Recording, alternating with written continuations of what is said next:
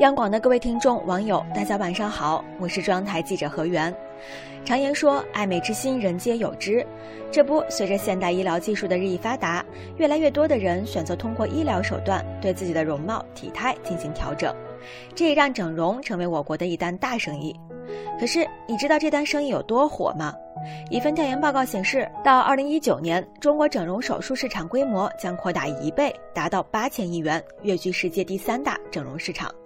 年轻女性去找整形医生，要求整个明显的双眼皮和 V 型脸已经稀疏平常了。如今，越来越多的中年人也希望自己变漂亮一些，这是为什么呢？有分析称，除了财富增长这个因素之外，因强大的社交媒体平台带来的同伴压力不断增长，也在促使人们比以往更加追求人体美。公众追求完美的极致心理愈演愈烈，一方面为国内整形市场带来发展新机遇，另一方面也为部分机构制造了谋取暴利的机会。在整形美容愈发时髦的今天，各种整形黑作坊层出不穷，整容套餐明码标价，假药公开出售，求美者却没有火眼金睛，难以识别这些黑作坊的真身，最终酿成毁容的苦果，悔不当初。对此，我想说的是，整容市场跃居世界第三的殊荣，也许我们真的要不得。你就是你，是颜色不一样的烟火。希望越来越多的人能够纠正扭曲的审美观，叫停盲目虚荣的整容行动。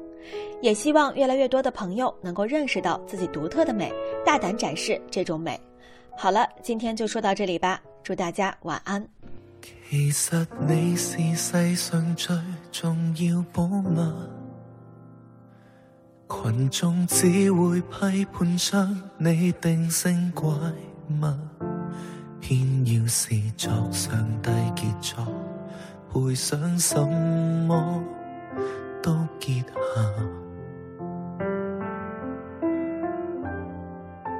从前是软弱，最害怕面对冲突。谁意想得到可以因你的爱固执？你自卑使我更为强壮，体贴你是原则。谁在侮辱你？由我出一口气说不。情人替我激出不生的勇气。